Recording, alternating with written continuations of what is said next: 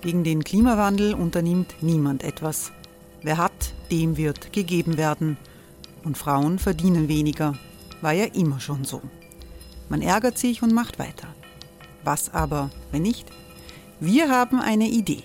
Die Falter Arena macht die Bühne frei für Menschen und Projekte, die das Land verändern. Mein Name ist Eva Konzett. Ich leite das Politikressort im Falter. Und am Sonntag, den 26. Mai, veranstalten wir im Wiener Stadtsaal die nächste Falter Arena. Mit dabei unter anderem der ehemalige Politiker und Neosänger Matthias Strolz, Theresa Imre von Markter, Sonja Jöchtel von Love Politics oder Kari Ochsner von Ochsner Wärmepumpen. Machen statt jammern. Wir schauen uns an, wie das funktionieren kann. Kommen auch Sie vorbei. Alle Informationen und Tickets finden Sie unter falter.at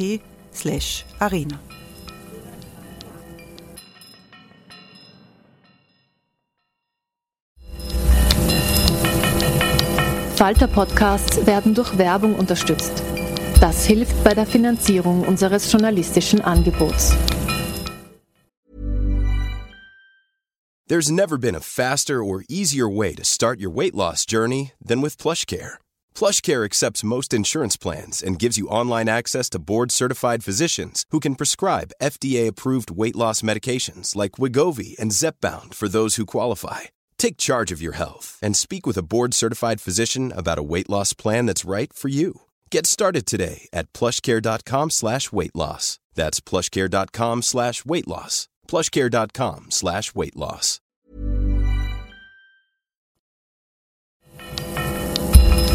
Falter Radio, der Podcast mit Raimund Löw. Sehr herzlich willkommen, meine Damen und Herren, im Falter. Für Europas Stellung in der Welt folgt eine Erschütterung nach der anderen. Der Abzug äh, der USA aus Afghanistan ist ohne ernsthafte Abstimmung mit den Europäern passiert. Und jetzt bilden die USA gemeinsam mit Australien und Großbritannien eine Militärallianz gegen China. Der Pakt brüskiert Frankreich, das Rüstungsverträge in Milliardenhöhe verliert. Die transatlantische Allianz wackelt auch unter Joe Biden. Die Europäische Union tut sich schwer als Global Player zu agieren, obwohl Kommissionspräsidentin von der Leyen dieses Ziel gerne vorgibt. Wo Europas Außenpolitik steht und was Österreich beiträgt. Darüber wollen wir sprechen. Diese Sendung kommt aus der Redaktion der Wiener Wochenzeitung Falter. Wir sind alle online miteinander verbunden. Ich begrüße sehr herzlich in Deutschland den Außenpolitik-Experten der CDU, Elmar Brock. Guten Tag, Herr Brock. Löw. Elmar Brock war viele Jahre Vorsitzender des Außenpolitischen Ausschusses im Europaparlament. Ich freue mich, dass drei österreichische Europaabgeordnete mit dabei sind. Claudia Gammon ist für die NEOS in Straßburg und Brüssel aktiv. Guten Tag, Frau Gammon. Schönen guten Tag. Thomas Weiz ist grüner Europaabgeordneter und Co-Vorsitzender der Europäischen Grünen. Guten Tag, Herr Weiz. Guten Tag, Herr Löw. Und ich freue mich, dass ÖVP-Europaabgeordneter Lukas Mandl mit dabei ist. Guten Tag, Herr Mandl. Danke für die Einladung und Grüße aus Krivarik in der Ostukraine. Äh, Herr Mandl ist ebenso wie Thomas Weiz Mitglied im Außenpolitischen Ausschuss des Europaparlaments und befindet sich jetzt auf Dienstreise in der Ukraine, dem Staat, dem umkämpften Staat zwischen der EU und Russland. Äh, Herr Mandl, irgendwelche Diskussionen über Lehren aus Afghanistan, Rückzug, der, die, die in, aus dem Afghanistan-Rückzug für die Ukraine, wie wird dieser Rückzug diskutiert? Also ehrlich gesagt, im Smalltalk ist es auch hier Thema, aber im Vergleich mit äh, allen anderen Aufenthaltsorten für mich in den vergangenen Wochen ist äh, Afghanistan hier am wenigsten äh, auf der Tagesordnung. Da ist es schon viel, viel mehr bei uns in Österreich und äh, insgesamt in der Europäischen Union Thema. Und das ist auch wichtig so, weil es gibt äh, viel zu bewerten und viel zu entscheiden. Herr Brock, Sie waren immer ein Transatlantiker. Sie haben äh, Europa mit Amerika äh, verbunden gesehen, vor allem in der NATO. Kann sich eigentlich Europa noch auf Amerika verlassen für seine Sicherheit nach diesem Alleingang der Amerikaner beim Abzug aus Afghanistan? Und ich glaube, wir haben eine Veränderung der Situation seit Donald Trump. Äh, da war ja schon nicht mehr die Sicherheit voll und ganz gegeben, dass man sich auf die Amerikaner verlassen kann. Die Bundeskanzlerin selbst hat das mal zum Ausdruck gebracht. Und wir sehen jetzt, dass zwar mit Präsident Biden eine Besserung da ist, aber dass aus innenpolitischen Gründen äh, sie äh, nicht eine gravierende Veränderung stattfindet. Dieser doch äh, seltsame Abzug aus Afghanistan unter den Gegebenheiten die dort äh, waren, als auch jetzt diese Vereinbarung mit Großbritannien und Australien zeigen, dass die volle Verlässlichkeit der, äh, der Vereinigten Staaten nicht mehr vorhanden ist. Wir brauchen sicherlich die NATO in Europa weiter für die äh, äh strategische Sicherheit. Aber wir müssen sehen, dass es zurzeit keinen geeinten Westen gibt und äh, dass aus diesem Grunde heraus die Europäer eigene Fähigkeiten entwickeln müssen, damit sie nicht im Notfall völlig allein dastehen. Ist dieser Krach um die französische U-Boot-Bestellung in Australien, äh, die abgesagt wurde, ist das mehr als ein verlorenes Rüstungsgeschäft? Also wenn man einmal sieht, dass die Amerikaner verlangen, dass wir ihnen helfen gegenüber der aufkommenden Weltmacht China, dann müssen sie auch ehrlich mit uns umgehen, beispielsweise nicht Sanktionen gegen Europa nach wie vor erheben. Die Trump-Sanktionen sind nicht abgezogen worden, sondern dann hier wieder vernünftige Partnerschaft herzustellen. Und wenn man dann sieht, dass man ein solches Verteidigungsabkommen, gegen das ja an sich nichts einzuwenden ist, äh, durchführt auf Kosten Europas oder auch ohne wirkliche Konsultation Europas, äh, dann zeigt sich, dass hier ein schwerer Bruch vorhanden ist. Äh, Frau Gammon, Sie haben in Ihrem Europawahlkampf äh, von äh, Vereinigten Staaten für Europa gesprochen, also das Ziel verstärkter Integration. Zeigt sich jetzt nicht in der EU-Außenpolitik, dass die Entwicklung in die ganz andere Richtung geht, dass die Europäer weniger denn je bereit sind, international gemeinsam zu agieren? Ähm, ja, das würde ich so nicht sehen, sondern ich glaube eher, dass im Moment ja ganz klar eigentlich wieder mal dargelegt wäre, wie wichtig eine stärkere Integration auch im Außen- und Sicherheitsbereich notwendig ist. Man hat das nicht nur daran erkannt, jetzt in diesem Beispiel mit, äh, mit dem ähm, australischen U-Boot-Kauf zum Beispiel, sondern natürlich auch in dem chaotischen Abzug aus Afghanistan, wo man das Gefühl hatte, dass die gesamte europäische Außenpolitik leider nur untätig zuschauen konnte. Und es war ja fast schon ein wenig Verzweiflung da, weil man die Instrumente, die man dafür braucht, um wirklich schlagkräftig zu sein, um eine Bedeutung zu haben, um mitreden zu können und etwas verändern zu können, gar nicht da sind. Und es ist ja seitdem auch die Diskussion über eine stärkere Integration auch im Verteidigungsbereich erst recht wieder aufgekommen. Also ich würde das eher als eine Entwicklung in Richtung Verteidigungsunion, in Richtung Sicherheitsunion sehen, weil man die Notwendigkeit dafür einfach immer stärker spürt. Das war natürlich unter Donald Trump besonders äh, schmerzhaft merkbar. Und es ist auch sehr stark darüber gesprochen worden, wie viel kann man noch auf die USA bauen. Ähm, wie viel kann Europa auch auf die NATO bauen, beziehungsweise auch diese Staaten, die quasi als, als Trittbrettfahrer irgendwie davon mit profitieren, dass andere äh, Mitgliedstaaten der Union in der NATO sind.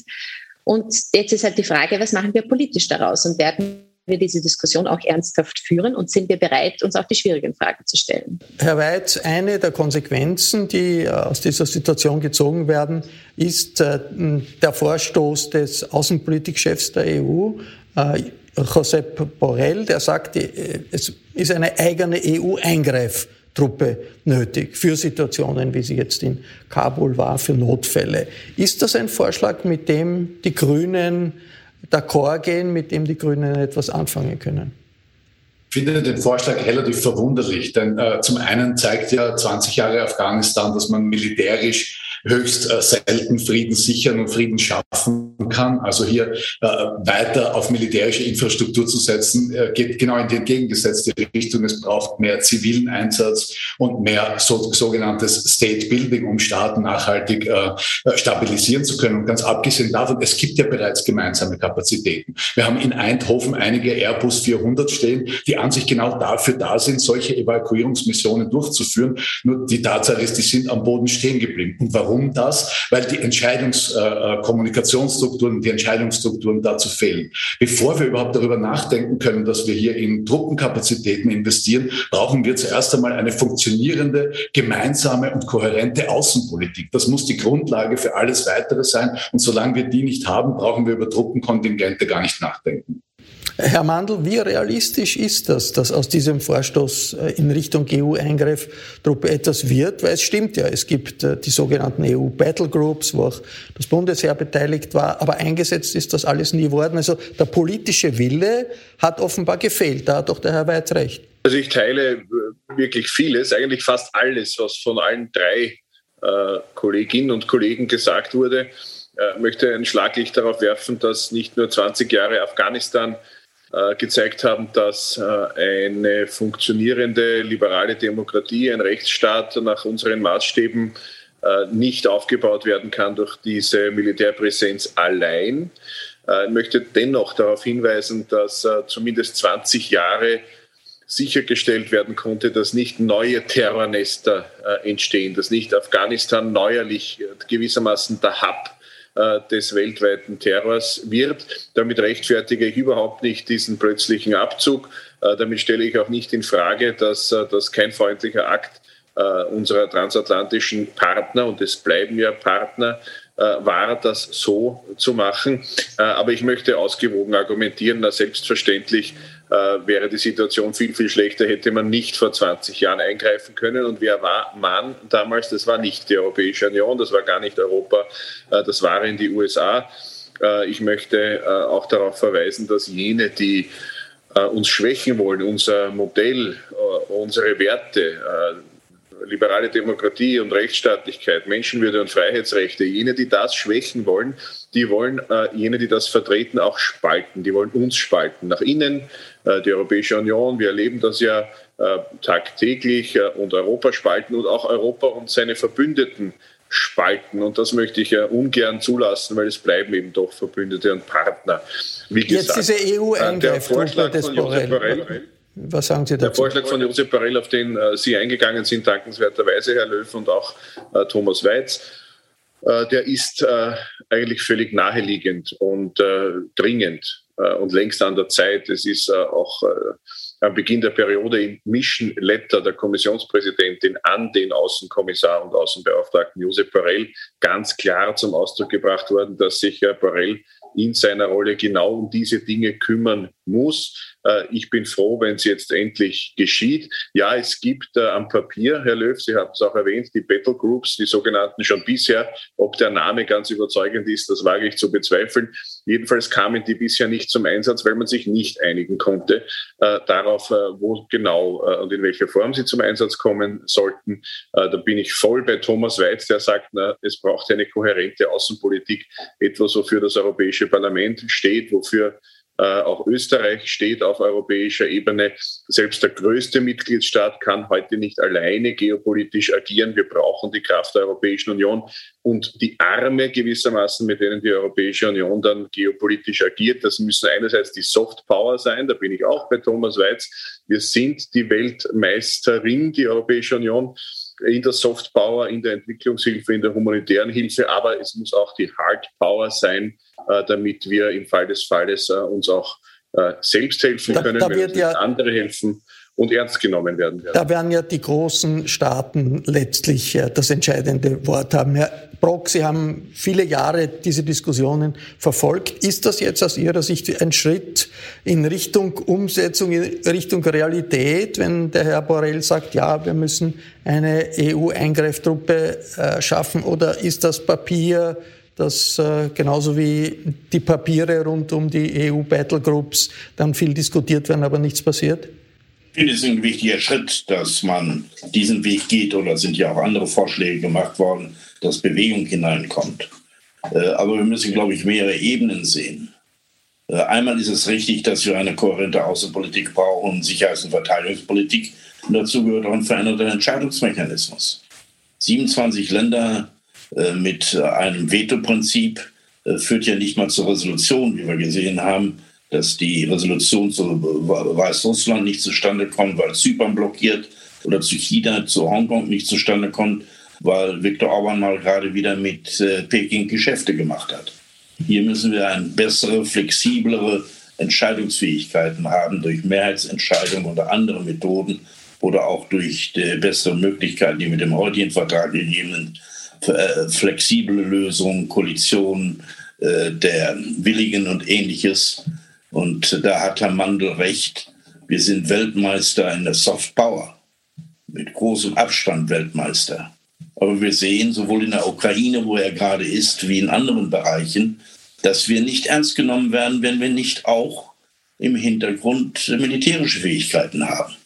Und deswegen ist es notwendig, dass diese Permanent Structured Cooperation nicht nur in der Aufstellung von einem Hauptquartier, gemeinsame Planung stattfindet, stärkere Integration von Truppen, sondern dies auch eine industriepolitische Frage ist, um unsere Abhängigkeit in diesem Bereich von den Amerikanern abzubauen. Eine richtig verstandene, nicht abstottende, also sich abschottende strategische Autonomie ist zweifellos auch in diesem Bereich möglich. Lassen Sie mir einen letzten Satz dazu sagen. Die Chinesen und die Russen haben eine klare Konzeption, in dem sie einen sehr viel größeren Sicherheitsbegriff haben. Wir trennen das. Wir meinen, Wirtschaft habe mit Sicherheits- und Außenpolitik nichts zu tun. Äh, das sehen die anders. Übrigens zunehmend auch die Amerikaner anders. Wir müssen endlich lernen, dass klassische Verteidigungspolitik, Sicherheitspolitik, Außenpolitik, aber auch Wirtschafts- und Handelspolitik plus Soft Power mit Entwicklungshilfe, alles Bestandteile einer gemeinsamen Sicherheitsstrategie ist. Diesen umfassenden Begriff müssen wir haben. Und wenn ich jetzt mal vorstelle, dass in dem außenpolitischen Cluster äh, in der Kommission, der ja von Josep Borrell geleitet wird, die Handelspolitik nicht mehr drinsteckt, da wo wir mit am meisten Macht haben, weil wir die größte Handelsmacht der Welt sind, dann sehen wir, dass wir auch in den strukturellen Fragen noch nicht sehr weit sind. Äh, Frau Gammon, äh, noch einmal zurückzukommen zur Hard Power, also diese, dieser Frage Aufbau einer EU-Eingreiftruppe. Wie se wo sehen Sie da Österreich? Soll sich da Ihrer Meinung nach Österreich dafür einsetzen? Wäre ja schon ein Signal, wenn gerade das neutrale Österreich auch sagt, ja, da machen wir mit. Äh, wie, wie sind die Signale, die Sie aus Wien bekommen und was würden Sie befürworten? Also was den Einsatz Österreichs betrifft, habe ich zuletzt, und das war, glaube ich, im ersten Quartal diesen Jahres, wenn ich es richtig in Erinnerung habe, dass sich die Verteidigungsministerin da auch zu Wort gemeldet hat, dass sie grundsätzlich ähm, für vermehrte strategische Kooperation ist und dass er auch äh, befürwortet mit dem äh, mit der Beteiligung an den Battlegroups. Wenn die Battlegroups aber nicht zum Einsatz kommen, weil man sich politisch darauf nicht einigen kann, hat das natürlich auch relativ wenig realen Wert, würde ich sagen. Und Österreich ist natürlich schon auch bekannt dafür, dass wir immer sehr viele Mixed Signals dahingehend senden, weil auf der einen Seite sind wir dann, wenn es um, glaube ich, die reale Umsetzung einer gemeinsamen Sicherheits- und Verteidigungsunion geht, eher zurückhaltend ähm, und trauen uns nicht einmal zu sagen, dass wir bei PESCO bei vielen Projekten vorne mit dabei sind. Das ist eigentlich etwas sehr Positives, weil das sind, glaube ich, die, die Projekte, wo man auch sehen könnte, was der Wert davon ist und dass man das eigentlich noch viel stärker institutionalisieren sollte. Ähm, und das ja auch ein gutes Zeichen dafür ist, um sich einmal vorstellen zu können, wirklich diese Fantasie auch zu haben, was wäre denn die Rolle Österreichs zum Beispiel irgendwann einmal in einer EU-Armee und was würden wir dann dort übernehmen und letztendlich auch sich vorstellen zu können, wie so eine Struktur ausschauen könnte. Aber ich möchte schon noch ein, ein Wort sagen, vielleicht auch um ein wenig, weil wir uns alle bei vielen Themen einig sind, ein wenig Widerspruch herzustellen, was jetzt die Bedeutung Europas als Soft Power äh, ist. Ich sehe uns hier nicht mehr als Weltmeister. Und das, da möchte ich schon Bezug nehmen auf etwas, was der Herr Brock gesagt hat, auch was die Handelspolitik betrifft. Muss man nicht heutzutage eher sehen, dass es ja nicht darum dann geht, was geben wir denn aus, sondern auch erreichen wir wirklich einen, einen echten Wandel mit dem Geld, das wir auch investieren und den diplomatischen Bemühungen? Oder ist uns da mittlerweile nicht äh, bis zu einem gewissen Grad China einen Schritt voraus, die sehr aggressiv investieren, um ihre außen- und sicherheitspolitischen Interessen auch durchzusetzen und das relativ langfristig aufbauen. Und das ist ja eigentlich schade um, um äh, die Bemühungen, die wir auch haben in der Europäischen Union, um das diplomatische Know-how, das wir auch haben, dass wir uns hier dann ziemlich schnell, auch aufgrund der, des Volumens an, an, an Kapital, das da in, in China in die Hand genommen wird und mit der, also wie hier einfach äh, vollkommen ohne Rücksicht äh, auf, auf Verluste auf allen Seiten einfach aggressiv vorgegangen China ist, wird. China ist eine aufsteigende Weltmacht. Äh, Europa weiß nicht genau, ob es überhaupt Weltmacht ist. Ja, aber schauen wir da nur zu? Ja, okay, das stimmt, das ist ja die gute Frage, oder? Herr Weit, lassen Sie mich fragen, wie, wo sehen Sie, wo könnte Österreich äh, mehr tun, sich mehr einbringen in der europäischen Sicherheitspolitik, als das bisher äh, der Fall ist? Äh, Europa-Armee ist eine Diskussion. Ich erinnere mich, Daniel Cohn-Bendit, der frühere Fraktionschef der Grünen, hat immer gesagt, er kann sich eine europäische Armee durchaus vorstellen. Da ist er nicht so auf große Begeisterungsstürme gestoßen bei den Grünen. Wo sehen Sie als österreichischer Grüner den Punkt, wo Sie sagen, in der Sicherheitspolitik Politik in Europa muss sich Österreich stärker einbringen. Hey, I'm Ryan Reynolds. Recently, I asked Mint Mobile's legal team if big wireless companies are allowed to raise prices due to inflation. They said yes. And then when I asked if raising prices technically violates those onerous two-year contracts, they said, "What the f*** are you talking about? You insane Hollywood ass." So to recap, we're cutting the price of Mint Unlimited from $30 a month to just $15 a month. Give it a try at mintmobile.com slash switch. $45 up front for three months plus taxes and fees. Promoting for new customers for limited time. Unlimited more than 40 gigabytes per month. Slows. Full terms at mintmobile.com.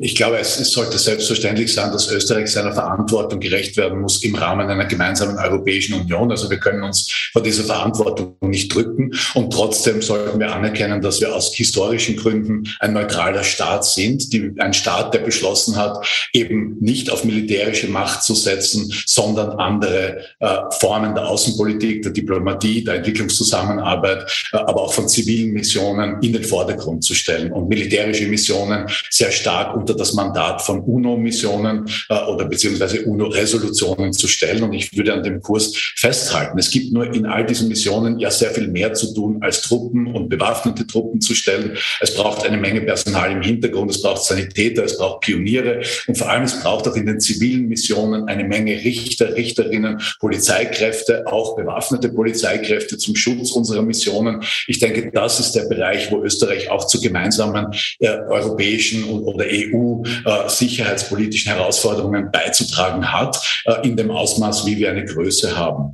Äh, was äh, nur wir in, in Betracht ziehen müssen, ist, dass ja Europa und sein, die, die Macht oder die, die Einflussmöglichkeit Europas sehr stark auch auf Werten basiert und auch auf Vertrauen auf diesen Werten. Und wenn wir jetzt so wie in Afghanistan 20 Jahre lang mit einem Teil der Bevölkerung an einem zivilen und modernen Staat gearbeitet haben, wo es wieder Polizistinnen gegeben hat, wo es Frauen Frauen gegeben hat, die Mädchen wieder unterrichtet haben in Schulen, wo es Zivilorganisationen gegeben hat, die sich für Menschenrechte eingesetzt haben. Und all diese Werte, für die wir als Europa, als Europäische Union stehen. Und wir jetzt in einem überstürzten Abzug, in einer überstürzten Evakuierung, all diese Leute zurücklassen, in den Händen der Taliban zurücklassen, mit all den schrecklichen Folgen, die das für diese Menschen hat, damit äh, unterminieren wir unsere Kreditwürdigkeit, unsere Glaubwürdigkeit global. Und da werden wir uns in allen zukünftigen Zivil zivilen Missionen sehr schwer tun, in der Bevölkerung Rückhalt zu finden und dort Menschen davon zu überzeugen, dass wir für die Werte, die wir stehen, auch einstehen im Falle, wenn es eng wird, so wie jetzt in Afghanistan. Ich halte genau diesen Zusammenhang für einen der größten Rückschläge der europäischen Außen- und Sicherheitspolitik, äh, die wir gerade gesehen haben. Diesen Vertrauensverlust, den werden wir so schnell nicht wieder weitermachen. Äh, Herr Mandl, es gibt ja gerade in der Afghanistan-Politik den Versuch der Europäer, eine gemeinsame Initiative zu starten zur Aufnahme von Verfolgten aus, aus Afghanistan in Europa. Dagegen hat sich Österreich ausgesprochen, gemeinsam mit anderen. Äh, das hat zu heftiger Kritik äh, geführt. Der luxemburgische Außenminister Asselborn sagt, das ist uneuropäisch, jetzt zu sagen, äh, man ist gegen eine gemeinsame Initiative, Unverfolgte aus Afghanistan aufzunehmen. Wie sehr ist Österreich in der Sicherheitspolitik beeinträchtigt durch diese Haltung der Bundesregierung? Gar nicht. Äh, aber lassen Sie mich kurz darauf eingehen, was Thomas Weiz gesagt hat, weil äh, ich möchte unterstreichen und erweitern, was er gesagt hat in dem Punkt, dass das äh, ein Misserfolg der europäischen Außenpolitik ist. Ich würde sogar sagen, es ist die wahrscheinlich größte Niederlage des politischen Westens seit dem Ende des Kalten Krieges. Wir dürfen das überhaupt nicht kleinreden. Es ist eine Tragödie unglaublichen Ausmaßes. Das ist auch ein riesiges Land mit 38 Millionen Einwohnerinnen und Einwohnern. Und ja, tatsächlich, Thomas Weiz hat sehr, sehr umfassend beschrieben, es, es begann schon eine Zivilgesellschaft zu keimen und dann kamen die Taliban zurück und dass sie zurückkommen konnten, na, das äh, liegt auch am politischen Westen, natürlich auch äh, an der Zustimmung, die die Taliban in großen Teilen der Bevölkerung Aber ich möchte schon fragen, was. Sie sozusagen... Ich gehe sofort äh, darauf ein. Flüchtlings Es ist mir nämlich wichtig, äh, eines ist schon geschehen und das, da möchte ich eine Lanze brechen für die, die das möglich gemacht haben, nämlich die Evakuierung derer, die den politischen Westen in Afghanistan unterstützt haben, die ist ja erfolgt. Äh, also das ist etwas, daran hat Österreich sich beteiligt, daran hat Deutschland sich beteiligt, da haben äh, alle EU-Staaten sich beteiligt, die da involviert und betroffen waren und selbstverständlich äh, muss das weiterhin gelten, auch in ähnlichen Aber Situationen. Österreich war gegen Österreich, eine gemeinsame Initiative. Österreich hat die zweitgrößte afghanische Community. Und ich denke, wir leisten einen übergroßen Beitrag auf der internationalen Bühne, um für Migrantinnen und Migranten äh, ein sicherer Hafen zu sein für die Zeit, die es gebraucht wird. Ehrlich gesagt finde ich es falsch und zynisch, dass in dieser Tragödie, die wir gerade alle geschildert haben, die ersten Reaktionen sofort waren, nicht von allen, von Minderheiten, äh, sofort möglichst viele Menschen nach Europa zu holen. Das ist ja nicht mal für die Menschen gut, die betroffen sind. Äh, das ist weit weg. Das ist nicht ein Nachbarstaat, sondern das ist viel zu weit weg. Äh, und es ist ja keine Lösung, wie alle vergleichbaren Fälle in der Vergangenheit zeigen. Überlassen wir damit wiederum ein ganzes Land denen, die es jenseits unserer Werte unterdrücken wollen. Daher ganz klar, die Menschenrechtskonvention gilt, die Genfer Konvention gilt. Jeder Mensch bekommt in Österreich ein Asylverfahren, der in Österreich Asyl beantragt. Das ist überhaupt keine Frage. Und Österreich übernimmt weiterhin Verantwortung für mehr als 40.000 Menschen aus Afghanistan, was eben die zweitgrößte Community äh, Europas ist. Aber jetzt nochmal äh, gewissermaßen eine Offensive zu starten, in dieser Gesamtsituation Menschen nach Europa zu holen, wo doch eine Zusammenarbeit unmittelbar an den Grenzen zu Afghanistan mit jenen Nachbarstaaten, die kooperationsbereit sind. Der Iran und Pakistan sind das äh, leider wenig überraschend nicht so sehr, aber andere Nachbarstaaten Afghanistans sind das, vor Ort zu helfen äh, zu ermöglichen, dass eine Zivilgesellschaft wachsen kann. Die Taliban nicht wie Russland und China das gemacht haben, billig gleich mal anzuerkennen, sondern wirklich im Kopf zu behalten und ins Handeln zu übersetzen, dass das eine Terrororganisation ist. Alles das äh, ist, glaube ich, realistisch und menschenwürdig und notwendig. Lassen Sie mich Herrn Brock fragen.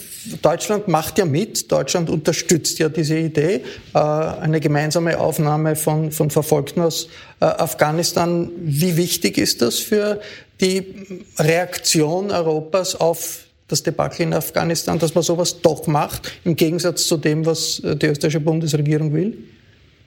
Nun einmal ist klar, dass wir die unterstützen müssen, hereinlassen müssen, die mit uns dort zusammengearbeitet haben.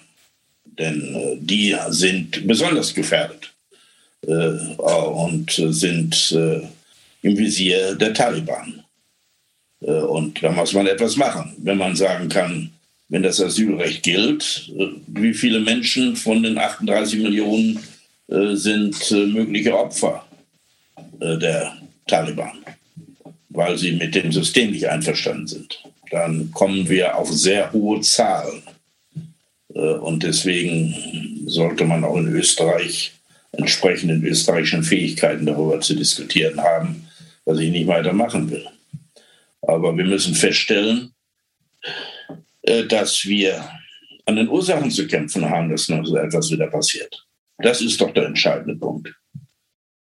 Wenn wir keine militärischen Fähigkeiten haben, dann sind wir hier in den Händen der Amerikaner gewesen. Und äh, Lassen Sie mich noch, noch, noch einmal auf die Frage der sozusagen dieser Initiative da und auch der Polemik des äh, luxemburgischen Außenministers Asselborn äh, zurückkommen. Frau Gamon, ist das eine Einzelmeinung des Herrn Asselborn oder hören Sie das von anderen auch, dass das uneuropäisch ist, was da die österreichische Regierung vorgibt? Ähm, ich habe das Gefühl, was, was für mich jetzt uneuropäisch ist in diesem Sinne, ist die Frage, setzt man sich auch dafür ein, dass das System summa summarum auch besser funktioniert und man weiterkommt?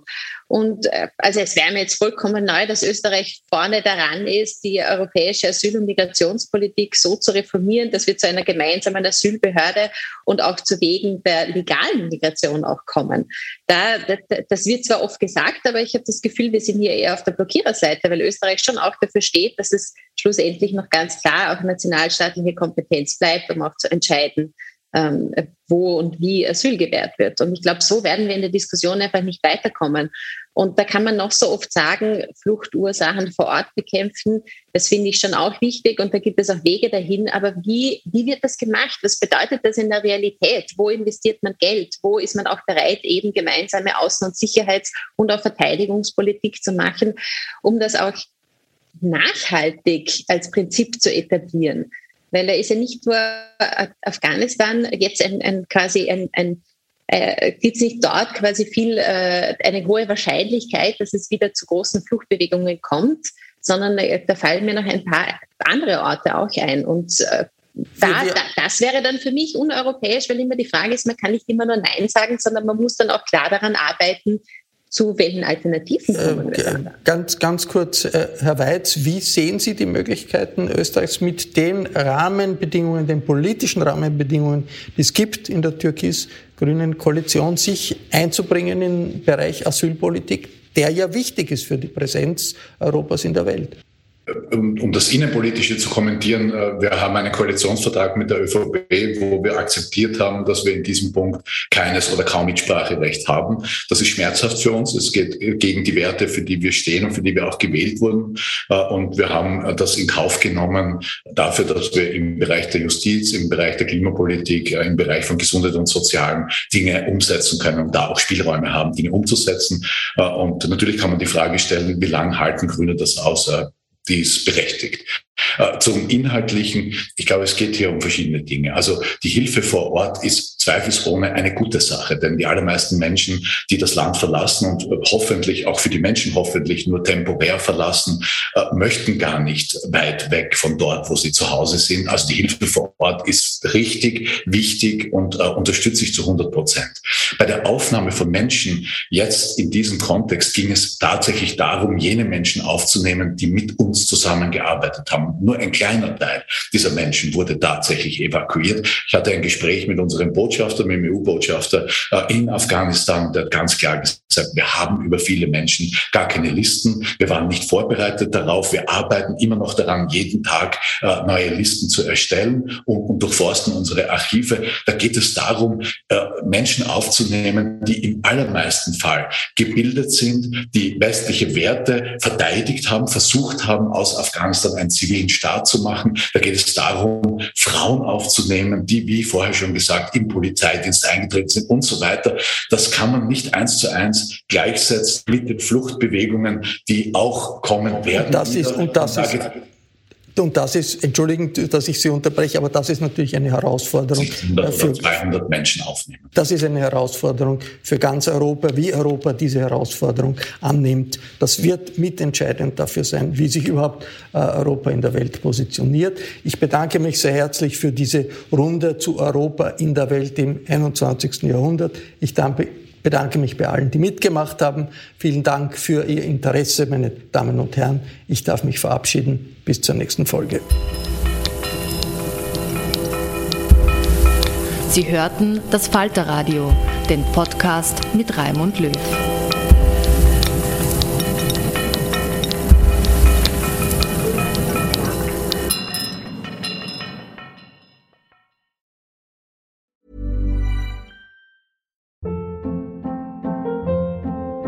Hold up. What was that? Boring. No flavor. That was as bad as those leftovers you ate all week. Kiki Palmer here, and it's time to say hello to something fresh and guilt-free. Hello Fresh. Jazz up dinner with pecan-crusted chicken or garlic butter shrimp scampi. Now that's music to my mouth. Hello Fresh. Let's get this dinner party started. Discover all the delicious possibilities at hellofresh.com. Hey, it's Paige DeSorbo from Giggly Squad. High quality fashion without the price tag. Say hello to Quince. I'm snagging high-end essentials like cozy cashmere sweaters, sleek leather jackets, fine jewelry, and so much more. With Quince being 50 to 80% less than similar brands. And they partner with factories that prioritize safe, ethical, and responsible manufacturing. I love that. Luxury quality within reach. Go to quince.com slash style to get free shipping and 365 day returns on your next order. Quince.com slash style.